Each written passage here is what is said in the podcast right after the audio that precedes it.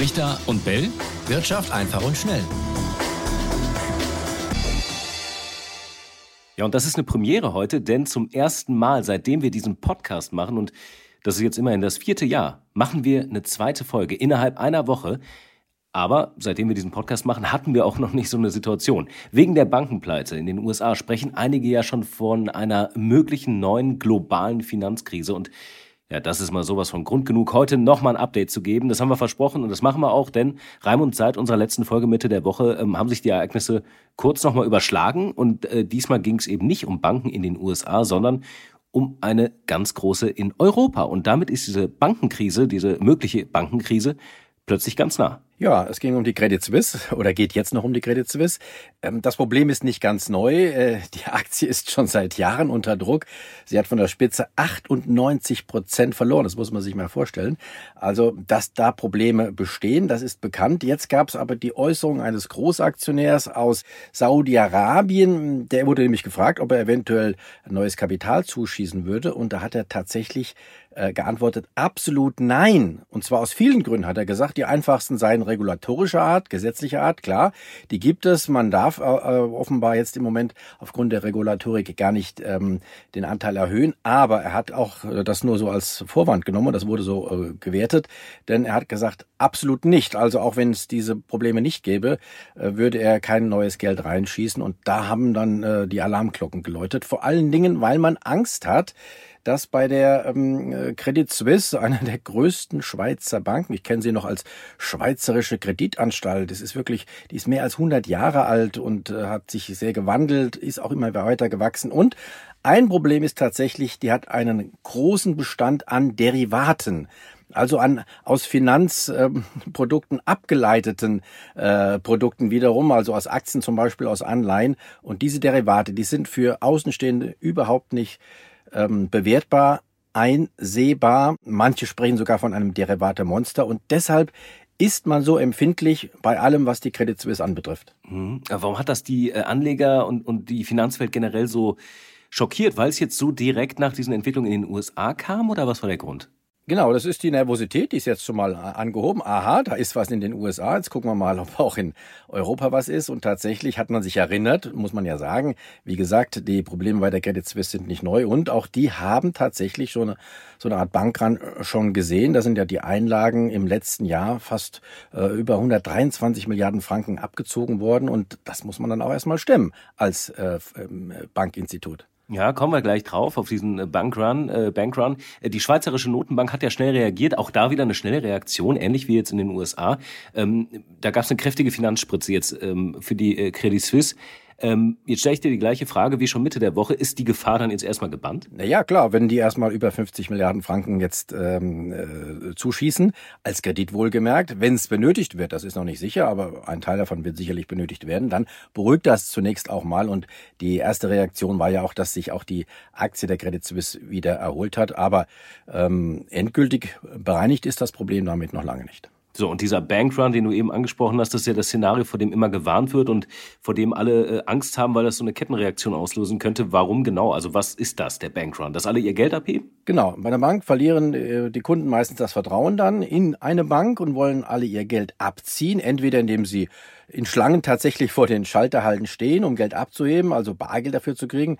Das hatten wir ja zuletzt gesehen in, in der Finanzkrise in England. Da standen tatsächlich die Kunden Schlange um ihr Geld abzuheben. Aber ein modernerer Bankrun, äh, Etienne, der findet auch unsichtbar statt im Hintergrund, in dem nämlich viele Leute einfach probieren, ihr Geld ähm, von der Bank wegzuüberweisen zu einer anderen Bank, die sie für sicher erhalten. Ja, und mit einer modernen Banking-App, das wissen wir ja alle, da geht's ja sogar ganz bequem übers Handy. Und das haben ja auch bei den amerikanischen Banken, bei der Silicon Valley Bank zum Beispiel, die, ähm, die Start-up-Firmen wohl probiert und deswegen gab's ja da auch einen Bankrun. Wie kann man das verhindern?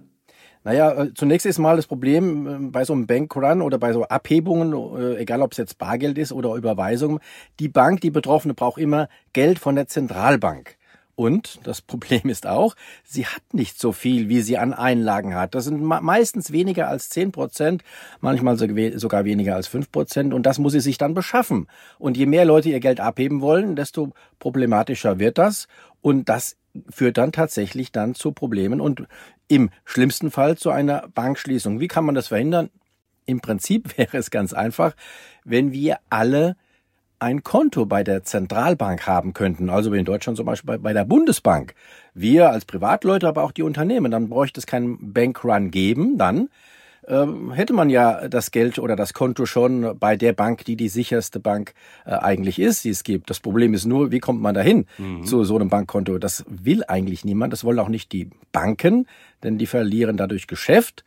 Und wenn man äh, es jetzt mal regulatorisch einführen würde, dann wäre das Problem, dann käme es ja sogar erst nur mal zu dem Bankrun, dann würden ja viele einfach ihr Geld von den äh, Bankkonten der privaten Geschäftsbanken abziehen und zur Notenbank hin. Also deswegen wird dieses Problem so nicht gelöst werden. Das ist echt eine schwierige Gemengelage und wir hatten ja auch in der letzten Folge darüber gesprochen, dass ähm, oder ob die US-Notenbank ähm, ihre Zinspolitik jetzt ändern muss wegen dieser ganzen Entwicklung rund um die Silicon Valley Bank. Ähm, kommende Woche wird da ja getagt bezüglich der Zinserhöhung gibt es dann äh, neue Infos. Und die Europäische Zentralbank, die ja auch die Zinsen erhöht hat, äh, sehr häufig sogar im Kampf gegen die Inflation, die hat ja gestern getagt. Und auch da haben wir gespannt hingeschaut, ob sich jetzt am Zinskurs was ändert. Das Ergebnis, nee, tut es erstmal nicht. Die EZB hat den Leitzins weiter kräftig angehoben. Ähm, Raimund, was sagt das aus? Also, dass man die Gefahr einer Bankenkrise bei uns erstmal nicht sieht oder dass der Kampf gegen die Inflation dann doch wichtiger ist? Ähm, kleine Einschränkung tatsächlich. Äh, die, der halbe Prozentpunkt an Anhebung war angekündigt worden, offiziell sogar in der letzten Mitteilung der äh, EZB nach der letzten Sitzung im Februar. Aber, und jetzt kommt's, in der Mitteilung gestern stand überhaupt kein Wort drin über eine mögliche weitere Zinsanhebung. Und das ist der entscheidende Punkt. Und das scheint mir doch eine Reaktion schon auf die Bankenkrise in Anführungsstriche zu sein. Einige bezweifeln ja noch, ob man das Wort in den Mund nehmen kann. Ich denke schon, denn einige Banken sind ja tatsächlich in der Krise in den USA, aber eben auch die Credit Suisse in Europa. Und das scheint mir schon ein Hinweis zu sein, jetzt könnte erstmal Schluss sein mit den Zinsanhebungen. Wir sind also gespannt, wie es da weitergeht. Ich glaube, das war ein erstes Signal dass man sich sicherlich auch äh, bei Jerome Powell und Co., also in den, Amerika in den USA anschauen wird.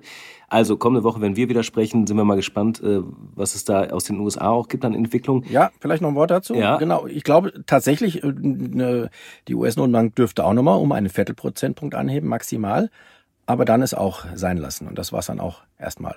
Ja, dann sind wir mal gespannt, ob das der Inflation äh, zugutekommt, beziehungsweise die mindert. Reicht es dann aus? Man sieht es ja mal erst verzögert, ne? Das müssen wir dann abwarten. Genau. Und da schauen wir mal hin. Äh, ich glaube allerdings, dass letztendlich, äh, wenn es äh, brennt an den Finanzmärkten, dass dann die Inflation auch aus Sicht der Notenbanken in den Hintergrund tritt, dann ist erstmal Rettung angesagt. Warten wir es ab. Ja, ich denke auch. Hinten raus, Raimund, noch, der DAX ist ja innerhalb von Minuten abgerauscht, wo diese Meldung mit der Credit Suisse kam. Ähm, jetzt hat er sich wiederholt am Donnerstag. Ähnlich war es ja auch nach der Pleite der Silicon Valley Bank. Da ging es ja auch massiv nach unten, dann gab es wieder Erholung, dann kam wieder die neue Nachricht. Wie ist jetzt dein Gefühl? Werden wir äh, demnächst demnächst wieder so eine Situation erleben, dass jetzt so kleckerweise immer wieder so neue Hiobsbotschaften kommen? Bis jetzt war es noch eine Korrektur im äh, normalen äh, Stil, sage ich mal, also die uns nicht größer ähm, beeindrucken müsste. Warten wir es ab. Ich habe auch keine Glaskugel, aber du weißt ja, ich rechne in diesem Jahr zwar durchaus mit noch weiteren Turbulenzen an den Börsen, aber per Saldo, denke ich, dürften die Kurse steigen und wir liegen am Jahresende höher als am Jahresanfang. Und bei den Banken, dass da jetzt eventuell noch mal irgendwas kommt von irgendwem, wo man vielleicht gar nicht erwartet hat, dass da was im Busch ist, kann man schwer prognostizieren, oder? Genau, das kann man nicht, weil wie ich habe ja gerade das Derivatebuch der Credit Suisse angesprochen, da blickt man tatsächlich nicht durch als Außenstehender. Es kann immer wieder hochpoppen und äh, tatsächlich ist es so, ich habe ja auch schon mal äh, letztes äh, jetzt das Jahr im Herbst gesagt, dass die ähm, Zinssteigerungen der Notenbanken und die Bilanzkürzungen der Notenbanken, dass die eigentlich diese diese Probleme provozieren. Man weiß nie, wann sie wo und wo sie vor allen Dingen dann äh, aufpoppen werden. Diesmal waren es die Silicon Valley Bank und einige andere Regionalbanken in den USA und es war die ähm, Credit Suisse. Wo die Probleme aufpoppen, das weiß man ja nie, aber sie kommen und deswegen sind jetzt auch die Notenbanken gefragt. Sie müssen zumindest den Zinserhöhungskurs jetzt erstmal beenden und dann schauen wir weiter. Ja klar, und je häufiger solche Meldungen kommen von verschiedenen Instituten, desto größer wird natürlich die Angst und dann hast du vielleicht den äh, Ketteneffekt Effekt. Also, wir sind gespannt, ob uns die kommenden Tage noch mehr erwartet. Das ist noch mal ein wichtiger Punkt. Es kann auch sein, dass die Finanzmärkte die Notenbanken erst auch noch mal zwingen müssen, was zu tun. Also jetzt, wir haben ja gerade gesagt, diese, diese, diese Börsenverluste, die waren jetzt erstmal noch im Rahmen eines normalen, einer normalen Korrektur. Ähm, vielleicht äh, sind dann die Notenbanker auch nicht bereit, tatsächlich äh, den Kurs schon wieder so umzudrehen, wie es nötig wäre. Und dann könnte es sein, dass tatsächlich erst nochmal äh, hier nochmal ein weiterer, größerer Kursrutsch erfolgen müsste, so wie wir ihn ja zum Beispiel Ende des Jahres 2018 gesehen haben. Und der hat dann tatsächlich auch zur Umkehr geführt. Warten wir es ab. Schreibt uns gerne eure Meinung zu dem ganzen Thema. Ähm, wie beobachtet ihr das? Macht ihr euch Gedanken? Macht ihr euch Sorgen? Wie ist eure Meinung dazu? Wir haben eine E-Mail-Adresse brichter und bell.ntv.de und freuen uns auf eure Nachrichten. Das tun wir. Ciao, ciao. Bis zum nächsten Mal. Brichter und Bell. Wirtschaft einfach und schnell.